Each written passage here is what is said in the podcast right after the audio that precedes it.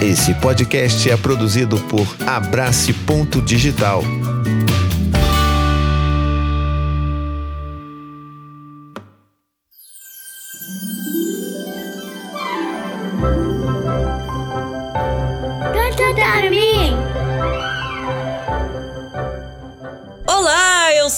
Fafá. E eu sou o Thiago, E este é o podcast Conta Pra Mim. um podcast para contar e ouvir histórias. E viajar na imaginação. Sim! Mas antes da gente contar a nossa história de hoje, um lembrete rapidinho sobre o nosso clubinho de apoiadores. Isso aí é o nosso clubinho, onde todos podem ajudar o nosso podcast a continuar contando histórias e mais histórias. Então estamos combinados. Escute até o final do episódio que nós contaremos mais detalhes. Hoje a gente vai contar um clássico da literatura brasileira e atendendo pedidos dos nossos pequenos ouvintes que querem ouvir Chapeuzinho Amarelo, uma história escrita por Chico Buarque num livro ilustrado por Ziraldo e publicado pela editora Autêntica. Vamos lá então? Bora!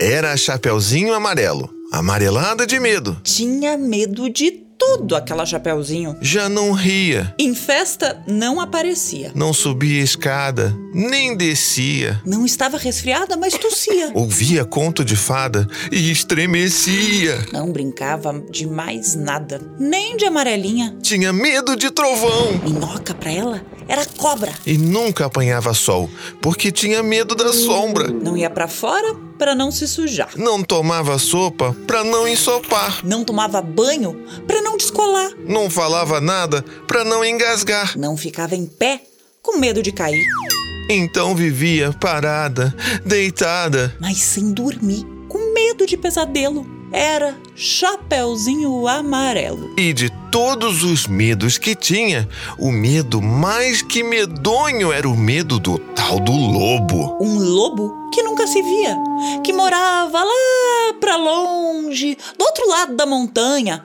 num buraco da Alemanha, cheio de teia de aranha, numa terra tão estranha que vai ver que o tal do lobo nem existia. Mesmo assim, a Chapeuzinho tinha cada vez mais medo do medo do medo. Do medo de um dia encontrar um lobo. Um lobo que não existia. E Chapeuzinho Amarelo, de tanto pensar no lobo, de tanto sonhar com o lobo, de tanto esperar o lobo, um dia topou com ele, que era assim. Carão de lobo, olhão de lobo, jeitão de lobo e principalmente um bocão tão grande que era capaz de comer duas avós, um caçador, rei, princesa, sete panelas de arroz e um chapéu de sobremesa.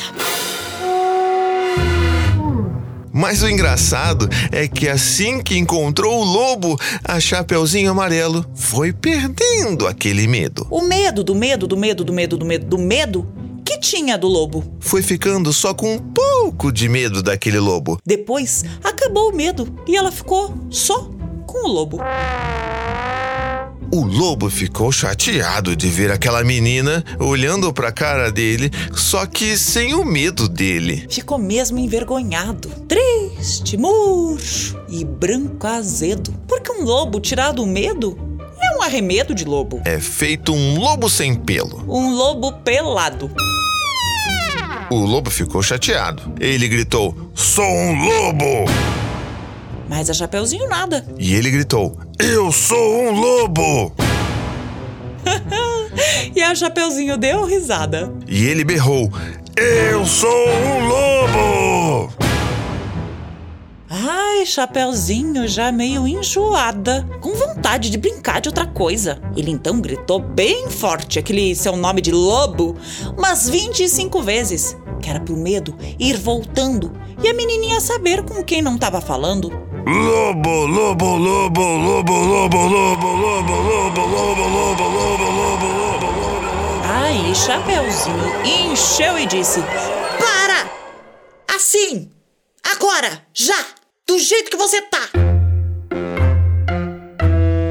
E o lobo, parado assim, do jeito que o lobo estava, já não era mais um lobo. Era um bolo. De lobo fofo, tremendo que nem pudim, com medo de Chapeuzinho. com medo de ser comido, com vela e tudo inteirinho. Chapeuzinho não comeu aquele bolo de lobo, porque sempre preferiu de chocolate. Aliás, ela agora come de tudo, menos sola de sapato. Não tem mais medo de chuva, nem foge de carrapato. Cai, levanta, se machuca, vai à praia, entra no mato. Trepa em árvore, rouba fruta, depois joga amarelinha. Com o primo da vizinha, Com a filha do jornaleiro com a sobrinha da madrinha. e o neto do sapateiro. Mesmo quando está sozinha, inventa uma brincadeira e transforma em companheiro cada medo que ela tinha. O raio virou Barata é tabará A bruxa virou Chabru. e o diabo é bodiá. Ah, outros companheiros da Chapeuzinho Amarelo. O Gandra, a Jacuru O barantu, o pão bichopa. e todos os Trosmons.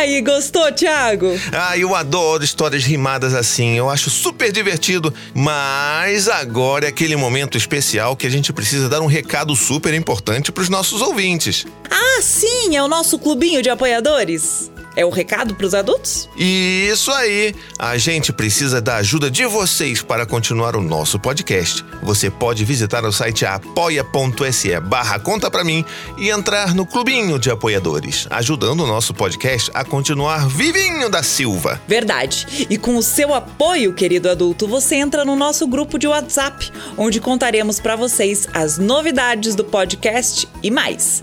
Mandaremos uma mensagem personalizada para os nossos pequenos ouvintes. Ah, que demais! Então é isso, pessoal. Se vocês puderem, apoiem o nosso trabalho, porque é super importante para continuarmos contando mais e mais histórias. E sigam também a gente no Instagram, no arroba Conta Pra Mim Podcast. Acho que é isso, né? Então vamos nessa. Até o próximo episódio. Tchau! Tchau, tchau!